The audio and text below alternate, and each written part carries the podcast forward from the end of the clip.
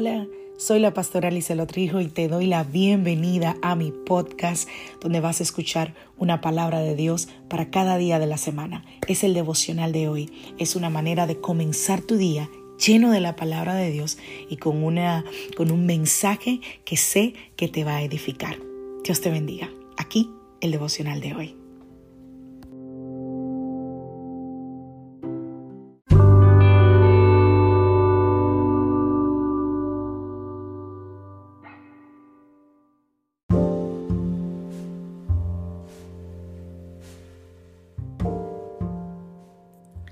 Devocional del día de hoy. Oración alineada. Vamos a la palabra del Señor Juan capítulo 15, verso 7. Si ustedes permanecen en mí y mis palabras permanecen en ustedes, pueden pedir lo que quieran y les será concedido.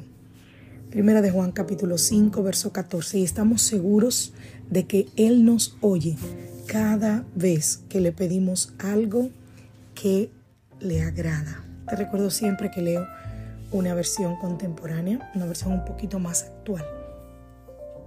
Cada vez que un niño, que uno de nuestros hijos nos pide algo, un, juguete nuevo, salir a hacer algo de paseo, un dulce que le encanta, hay una sensación increíble, los que son papás aquí me van a entender, en el corazón de uno como padre por cumplir ese deseo.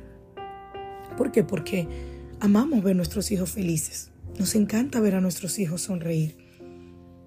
Pero eso es una verdad siempre y cuando lo que el niño me esté pidiendo no lo lastime, ¿cierto? Mi hijo Sebastián, si no lo sabe, yo tengo tres hijos. Mi hijo mayor de 15 años, mi hijo Sandwich, como le llaman los psicólogos Sebastián, que tiene nueve ahora, y mi niña que tiene dos años y medio. Mi hijo Sebastián es muy intrépido. Él se parece a mí en eso. A él le gustan las cosas intrépidas. Él, él es de armas a tomar. Él no tiene mucho miedo. Así que él es de los que le gustan las cosas y, a veces no mide las consecuencias. Recuerdo cuando él empezó a correr bicicleta. Nosotros teníamos una bicicleta de su hermano mayor y él empezó que quería correr, que quería correr. El papá le dijo, ok, te voy a comprar unas Em, rueditas para ponerle a la bicicleta porque esta es alta para ti. Y con las rueditas tú vas a empezar. Eso fue un día.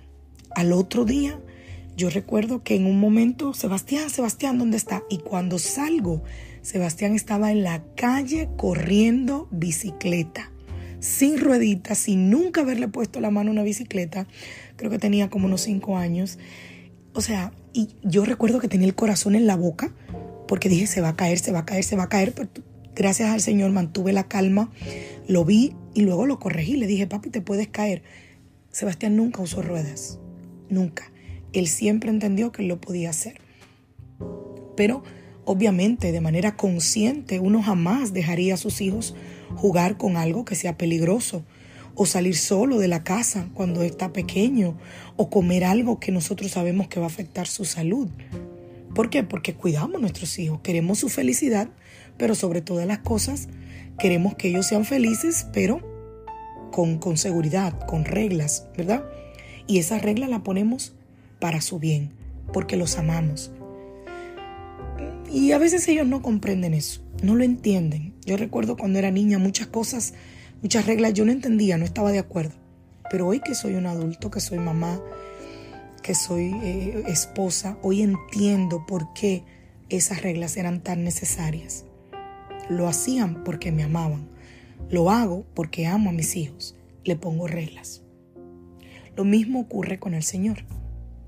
La Biblia dice, entre otras cosas, la Biblia es un manual. Y el manual es aquello que te dice para qué, para qué tiene cada pieza su función. Cada mandamiento, cada palabra que tiene la palabra del Señor, valga la redundancia, hay una motivación detrás de ella y es acercarnos en una relación sana, vibrante, eficaz con el Señor y con las personas que nos rodean. Todo lo que Dios ha escrito en su palabra es para nuestro bien y para que nosotros podamos vivir conforme a su palabra. Yo creo que todo lo que Dios nos dice en la palabra, que nos abstengamos de hacer, es porque nos ama. Es la respuesta amorosa del Señor para con nosotros. Orar conforme a su palabra. Orar citando su palabra. Cuando, cuando tú tomas versículos bíblicos y lo pones dentro de tu oración, recuerdo que mi pastora, a donde conocí al Señor, donde me congregué por casi 20 años de mi vida, ella decía, recuérdele al Señor sus promesas. No es que Dios las olvida, pero Él ama que nosotros le recordemos cada promesa que está en su palabra. Por eso yo amo mientras oro decir, Señor, tu palabra dice.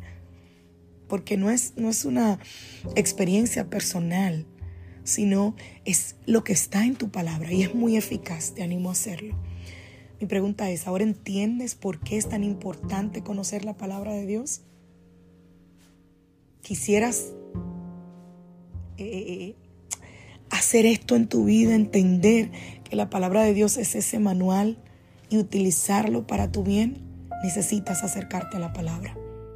Si hay algo en tu vida ahora mismo que no tiene sentido, que no sabes por qué está pasando, o una decisión que tienes que tomar y no sabes qué decisión tomar, te animo a acercarte a la palabra de Dios, a conocer de la palabra de Dios, porque esa, ese es el manual de vida. Y si andas por la vida sin manual, no vas a saber qué hacer. Si compras algo y no lees el manual, no vas a saber para qué se utiliza, por obvio que sea el uso. Hay cosas que hay que ir al manual para comprender para qué fueron hechas y cómo es la mejor manera de utilizarlas. Porque puede que tú sepas dónde se prende, dónde se apaga, pero cómo mantener eso bien y viable, eso ya es diferente. Que Dios te bendiga, que Dios te guarde. Soy la pastora Lizelot Rijo de la iglesia Casa de Su Presencia y por cierto, hablando de aprender de la palabra de Dios, te invito esta noche a nuestro devocional. Nuestro devocional, no, nuestro estudio bíblico todos los miércoles a las 8 de la noche por Facebook. Búscanos como Iglesia Casa de Su Presencia SC, que es la abreviatura de South Carolina, y ahí nos vas a encontrar. Estamos leyendo el libro de Hechos. Te invito a que nos acompañes esta noche. Bendiciones familia.